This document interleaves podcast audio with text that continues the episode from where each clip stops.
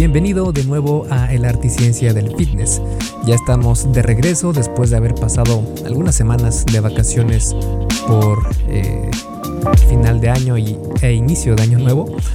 Así que bueno, ya estamos aquí de nuevo y en esta ocasión vamos a platicar sobre una de esas técnicas un poco locas en el fitness, sobre eh, cómo puedes mejorar tu desempeño físico porque, seamos sinceros, existen técnicas muy muy locas en el fitness, como gritar groserías para lograr cargar más peso, y eso se ha demostrado que es efectivo. También utilizar el chile o la capsaicina, por ejemplo, para mejorar tu desempeño físico. O incluso la nicotina como un suplemento deportivo, entre muchos otros eh, muchas otras cosas que uno podría pensar que son locuras, pero que sí tienen sustento científico de que funcionan. Pues bien, la hiperventilación es uno de estos trucos raros que pueden ayudarte a mejorar tu desempeño en el gimnasio. Así es, podría parecer que hiperventilar no es sano y menos aún recomendable para realizarse antes de levantar cosas pesadas del suelo. Pero como aprenderás en este episodio del podcast, existen personas que mejoran su desempeño físico con esta técnica e incluso conocerás sobre Wim Hof, quien gracias a su método ha logrado retos sorprendentes como escalar una montaña helada, por ejemplo, vistiendo únicamente shorts. En este episodio entonces te traigo todo lo que debes saber para sacar provecho de la hiperventilación en el fitness. Y para comprender esta técnica, primero tenemos que conocer cómo es el proceso de tu respiración, el cual se rige por el oxígeno y el dióxido de carbono. Así que vamos a explicar muy bien todo este concepto. Y antes de comenzar, recuerda que este y todos los episodios del podcast son traídos a ti por Fase 1 Origen, mi curso en línea para aquellas personas que van comenzando en esto del fitness y quieren empezar con el pie derecho sin tener que sufrir, sin tener que llevar una dieta blanda, insípida y sin tener que llevar entrenamientos extremos que solo haces un mes y ya los dejas por completo. Para nada, fase 1 origen, su principal objetivo es que te mantengas en esto del fitness. Por eso es la fase 1 y por eso es el origen, porque es precisamente el origen a esta nueva vida que ya vas a tener porque solemos empezar con lo más extremo, lo más difícil y lo más demandante, pero si no estamos acostumbrados a esto, generalmente solo podemos hacerlo uno o dos meses y lo dejamos. Por eso fase 1 origen es diferente porque te llevo desde el absoluto cero hasta que el fitness ya sea una parte integral de tu vida. Si quieres conocer qué incluyen estos cursos, porque son dos, uno para hombres y otro para mujeres, puedes ir a esculpetucuerpo.com diagonal fase 1 todo junto, sin espacio y el número 1 con número, no con letra, fase 1. Y bueno, sin más entonces te dejo con el episodio número 178 de la arte y ciencia del fitness, el podcast de esculpetucuerpo.com. Yo soy Mike García y te veo en dos segundos.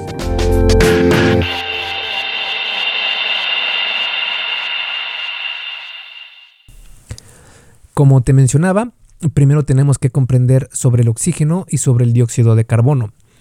El oxígeno y el dióxido de carbono son moléculas pequeñas que pueden transportarse libremente entre las membranas de tus células mediante gases.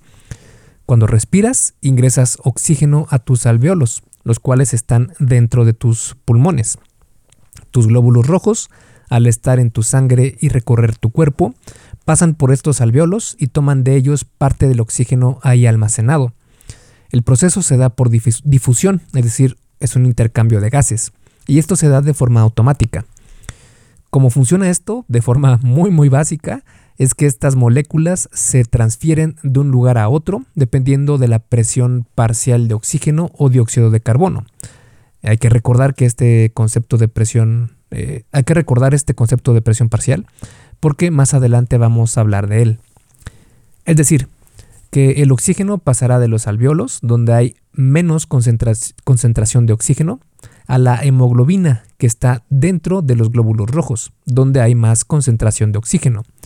Y pasa lo contrario con el dióxido de carbono. Pasará del plasma sanguíneo, que es donde hay menos concentración de dióxido de carbono, a los alveolos, donde hay más concentración de esta para después ser liberado por, la expiración. Este proceso se mantiene en balance de forma automática en tu cuerpo. En el recorrido de los glóbulos rojos que contienen hemoglobina, y dentro de esta el oxígeno, se va repartiendo oxígeno en todo el cuerpo, incluso a los músculos. Dicho esto, tus niveles de oxígeno global, entre comillas, no cambian porque la sangre en tus arterias están llenas a tope de oxígeno, a menos claro que tengas algún problema pulmonar. Esto significa que puedes estar entrenando muy duro y respirando fuerte y aún así no van a cambiar los niveles de oxígeno de manera significativa en tu cuerpo. Por su parte, el dióxido de carbono sí que puede cambiar significativamente sus niveles en tu cuerpo de forma más fácil. Cuando los niveles de dióxido de carbono aumentan, tu cerebro, manda la señal para que, de forma inconsciente, respires con mayor intensidad para liberar este incremento de dióxido de carbono el cual tiene un rol muy importante en lo que vamos a hablar hoy. Porque el rol del dióxido de carbono es muy importante en cuanto a la regulación del pH en la sangre. Cuando tienes niveles altos de dióxido de carbono en sangre, se liberan más iones de hidrógeno, los cuales provocan que el nivel de pH en sangre disminuya. Pasa lo contrario cuando tienes niveles bajos de dióxido de carbono se liberan menos iones de hidrógeno, lo que provoca que el pH se eleve. El pH en sangre se mide con números y tienen diferentes impactos en tu salud. Por ejemplo, un pH del 7 es un pH neutral. De 7.35 a 7.45 es ligeramente alcalino. Un pH en sangre de 7.35 puede llevar 65% menos oxígeno que uno de 7.45. Un pH de 6.9 ya se considera ácido y se entra en estado de coma. Y un pH de 6.8 provoca la muerte.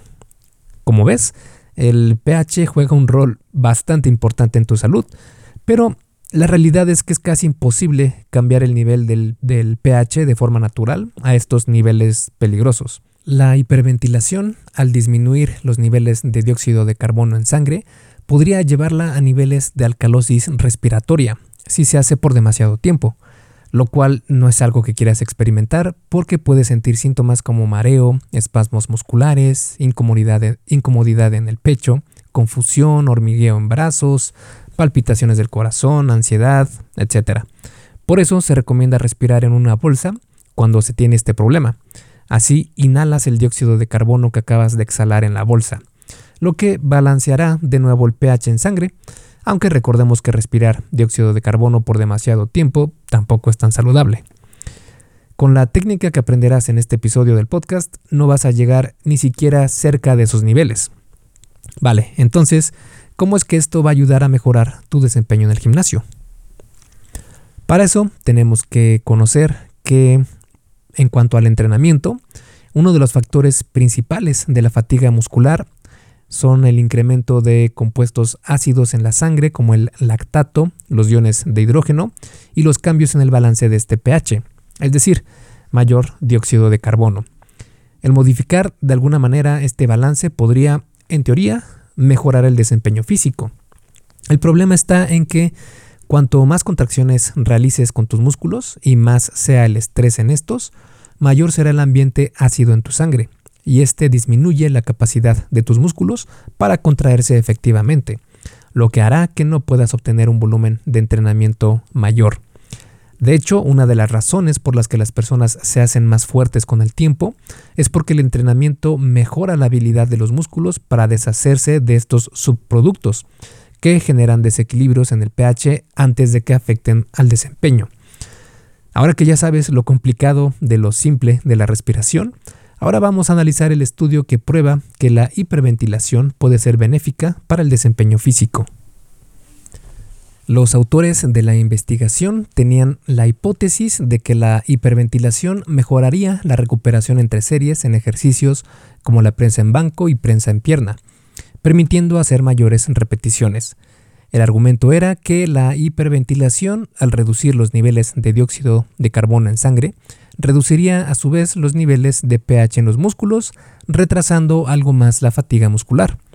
El estudio tuvo un diseño cruzado contrabalanceado, es decir, todos los participantes completaron dos protocolos diferentes. La mitad realizó primero el protocolo A y después el B, y la otra mitad realizó primero el B y después el A. Se incluyeron a 11 participantes hombres con una media de 7 años de experiencia entrenando y con edades entre 19 y 31 años. Las primeras dos visitas tuvieron algunos días de diferencia y fueron para registrar los niveles base de todos y para familiarizarlos con el protocolo de entrenamiento. En estas visitas se realizaron los protocolos mencionados. El protocolo A fue hiperventilaron antes de las series 1, 3 y 5 y durante el último tiempo de descanso después de la serie 6. El protocolo B hiperventilaron antes de las series 2, 4 y 6. La hiperventilación de estos protocolos fue de 30 segundos antes de comenzar la serie. Para ver esto de una forma más ejemplificada, la rutina de ejercicio del protocolo A se veía así. Empezaban con prensa en banco y antes de la serie 1 bueno, aquí el estudio dice que antes de la serie 1, 3 y 5 hiperventilaban y también durante el último tiempo de descanso después de la serie 6. Entonces, el ejercicio era prensa en banco y antes de la primera serie tenían un tiempo de descanso de 4 minutos y medio y esos 30 segundos eh, del final de este tiempo de descanso iban con hiperventilación. Después realizaron la serie 1 al fallo. Terminando la serie 1, Tuvieron su tiempo de descanso y respiraron normalmente durante 5 minutos. Después tuvieron la serie 2 al fallo y después de la serie 2, es decir, antes de la serie 3, tuvieron el tiempo de descanso de 4 minutos y medio y después los últimos 30 segundos de los 5 minutos de descanso fueron con hiperventilación. Realizaron la serie 3 al fallo. Después descansaron y respiraron normalmente 5 minutos realizaron la serie 4 al fallo, después descansaron 4 minutos y medio y los últimos 30 segundos con hiperventilación. Después realizaron la serie 5 al fallo, descansaron normalmente y respiraron también normalmente, para después ir a la serie 6 al fallo y terminando esta serie descansaron 4 minutos y medio y tuvieron los 30 segundos de hiperventilación. Después se fueron a la prensa de pierna y aquí hicieron exactamente el mismo protocolo, donde antes de la serie 1, antes de la serie 3, antes de la serie 5 y después de la serie 6, tuvieron un descanso de 4 minutos y medio con 30 segundos de hiperventilación. Y la del protocolo B fue un poco diferente porque aquí empezaron eh, normalmente, es decir, con un tiempo de descanso y respiración normal de 5 minutos. Después hicieron la serie 1 al fallo. Y antes de la serie 2, es decir, después de la serie 1, hicieron un tiempo de descanso de 4 minutos y medio con 30 segundos de hiperventilación. Y esto lo repitieron antes de la serie 2, antes de la serie 4 y antes de la serie 6 para los ejercicios de prensa en banco como de prensa en pierna. Para medir los resultados, los participantes tenían máscaras que estaban conectadas a una máquina que medía diferentes parámetros de respiración como la cantidad de aire respirado por minuto, cuántas respiraciones por minuto realizaron, la cantidad de aire eh, por inhalada por respiración y el volumen de dióxido de carbono exhalado. También se midieron muchas cosas, desde la velocidad del desplazamiento de la barra, la velocidad en el cambio de ángulo de los codos y rodillas, marcadores de sangre, entre muchos otros. En ambos protocolos, antes de todas las series donde no hiperventilaban, y también después de la serie 6 del protocolo B, que es donde tampoco hiperventilaron, respiraron de forma normal y dependiendo de sus necesidades. Hey, rápidamente, antes de seguir con el episodio, ¿me harías un favor? Si te está gustando lo que estás escuchando en este podcast, puedes compartirlo en tus redes sociales. Basta con que tomes una captura de pantalla o te tomes una foto y compartas la publicación en Facebook, Instagram o en cualquier otra red social mencionando el podcast El Arte y Ciencia del Fitness. Porque simplemente con que hagas esto, que realmente no te lleva más de un minuto, me ayudas un montón a que Esculpe tu cuerpo crezca y podamos cambiarle la vida a muchas más personas. Y si haces esto, no olvides etiquetarme en la publicación para que pueda agradecerte personalmente. En Facebook estoy como blog Esculpe tu cuerpo y en Instagram como Esculpe tu cuerpo. Vale, sigamos entonces donde nos quedamos en el episodio.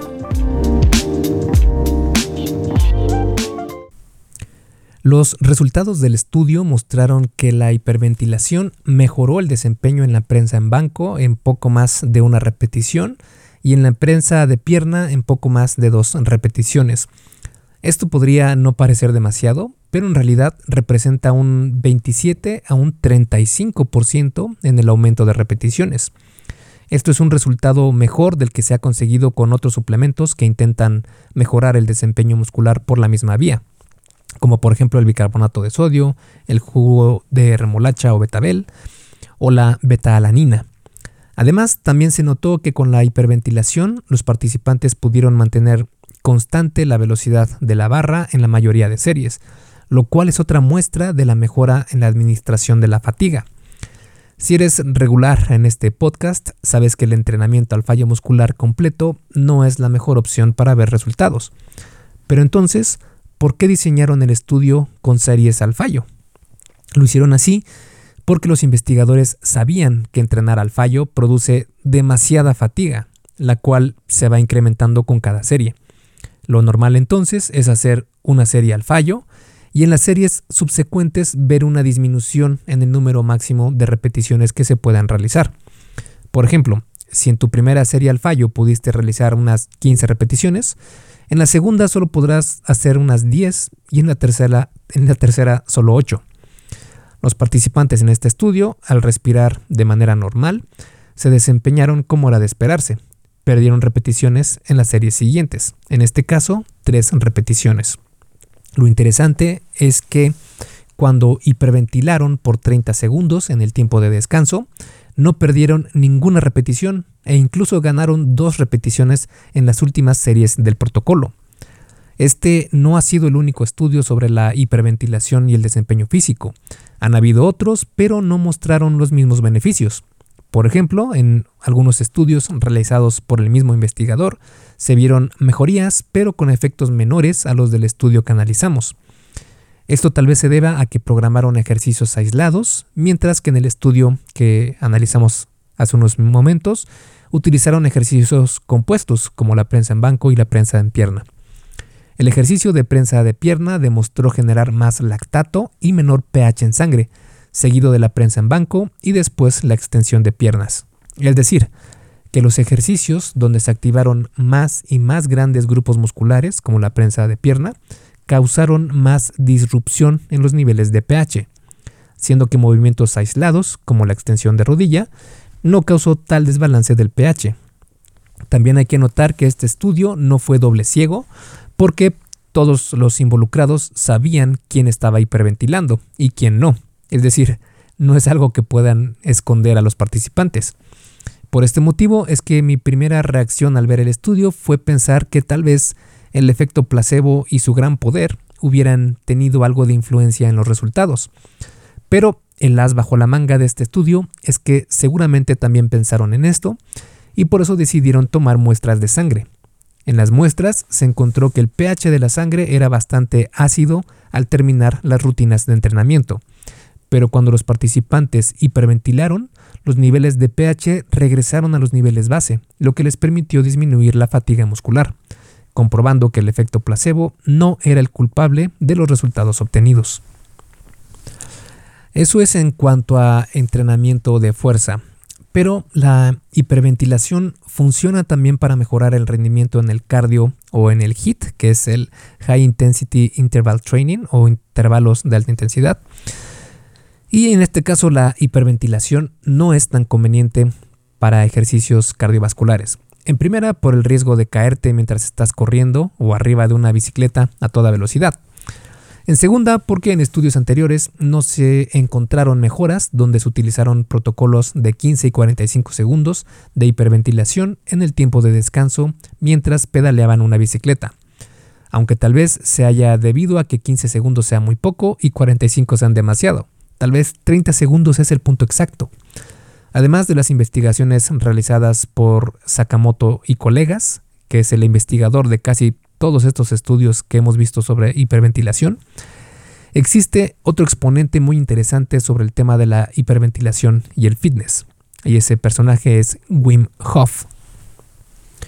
El método Wim Hof también utiliza la hiperventilación para lograr mejorar la resistencia física.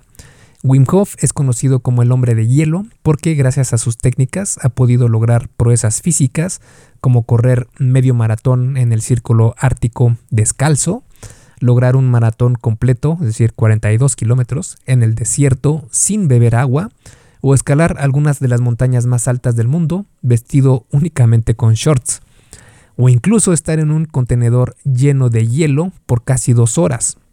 De hecho, si quieres ver videos de, estos, de estas proezas físicas, puedes ir a YouTube y busca Wim Hof, se deletrea W y latina M de Miguel, H-O-F, Wim Hof. La forma en la que Wim Hof logra estas hazañas es mediante la meditación, la exposición al frío y la hiperventilación de una manera parecida a la que analizamos en este episodio. Wim Hof ha sido puesto a prueba por científicos para confirmar que sus técnicas funcionan y se han podido encontrar estos beneficios. Mejora el sistema inmune, reduce el mal agudo de montaña, que es causado por la reducción de la presión atmosférica al escalar montañas, y mejora por mucho la tolerancia al frío extremo. Claro está que se necesitan más estudios sobre estas técnicas para comprender al 100% qué es lo que sucede con este método. Vale, ahora que ya sabes todo lo que la hiperventilación controlada puede aportar, ahora vamos a ver la forma práctica de realizarla. Para comenzar con la hiperventilación, primero que nada asegúrate de probarlo en casa en un ambiente seguro. Así podrás aprender a identificar cuánto ha sido demasiado y a regular la intensidad de la hiperventilación. Después de que ya hayas experimentado en un ambiente seguro, puedes probar la hiperventilación en el gimnasio. Puedes hacerlo por unos 30 segundos en tu tiempo de descanso entre series. Si no quieres tomar el tiempo exacto, una alternativa es realizar 25 respiraciones rápidas y profundas porque los participantes del estudio que analizamos antes tuvieron una tasa de respiración de 50 respiraciones por minuto. Hiperventilar puede ser buena opción a probar, especialmente con ejercicios compuestos y de muchas repeticiones, o bien con entrenamiento con tu peso corporal con series al fallo. Esto debido a que el estudio analizado se realizó con series al fallo y no quedándote a una o tres repeticiones del fallo muscular completo, que es la recomendación más efectiva en una programación eh, efectiva, válgase la redundancia, de entrenamiento con pesas. Dicho esto, sí que se deben tomar algunas precauciones si quieres probar esta técnica. La primera es siempre realizar esta técnica con ejercicios seguros, es decir, aquellos donde puedes tirar la barra o mancuerna y que no te provoque problemas. Por ejemplo, en el peso muerto, remos o cualquier otro ejercicio donde no tengas un peso sobre tu cuerpo. Porque si no, pues podría ocurrir el accidente de que te caiga la barra o mancuernas en pues sobre ti, en tu cuerpo. Si sientes algo raro como mareos o malestar, reduce el tiempo de hiperventilación o evita por completo la técnica. Aunque para llegar a niveles de desmayo por hiperventilación se necesita estar haciéndolo por varios minutos y conforme pasa el tiempo experimentarás visión borrosa, mareo severo e incomodidad en general. Con estos síntomas podrías pensar que hiperventilar es malo para la salud, pero esto no es así, porque si se hace con prudencia puedes traer, puede traer incluso beneficios a la salud como reducir la presión arterial, mejorar el sistema inmune, reducir la inflamación, mejorar la tolerancia a la glucosa, aumentar la densidad ósea, reducir síntomas de depresión, aumentar la capacidad respiratoria, entre muchos otros. Con el tiempo y cuanto más práctica tengas, puedes avanzar a ejercicios algo más riesgosos, entre comillas, de realizar con esta técnica, como la prensa en banco o sentadillas, pero asegúrate siempre de hacerlo con supervisión y poner los pines de seguridad en las estaciones de levantamiento de pesas.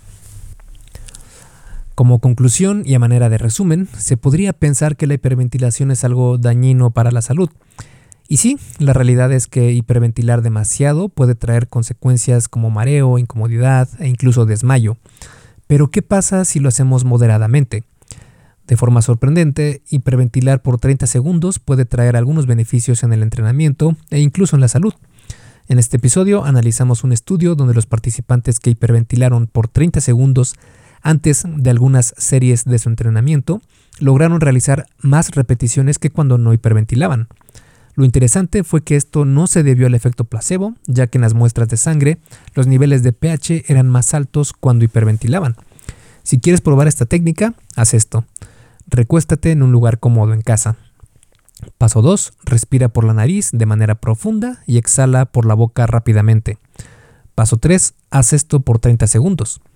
Paso 4. Puedes llegar a sentir algo de hormigueo en manos y piernas y una sensación de mareo ligero. Paso 5. Si sientes demasiada incomodidad, para e inténtalo de nuevo con menor intensidad. Paso número 6. Cuando creas que ya tienes algo de experiencia con esta técnica, prueba a hacer lo mismo antes de algunas series de tu rutina en gimnasio y solo con ejercicios donde no tengas peso que pueda caer sobre ti. Con el tiempo podrás tener más experiencia en esta práctica de la hiperventilación y ya podrías integrarla con otros ejercicios o incluso a lo largo de toda tu rutina. Recuerda que esta es solo una técnica más y que primero está la salud y la seguridad.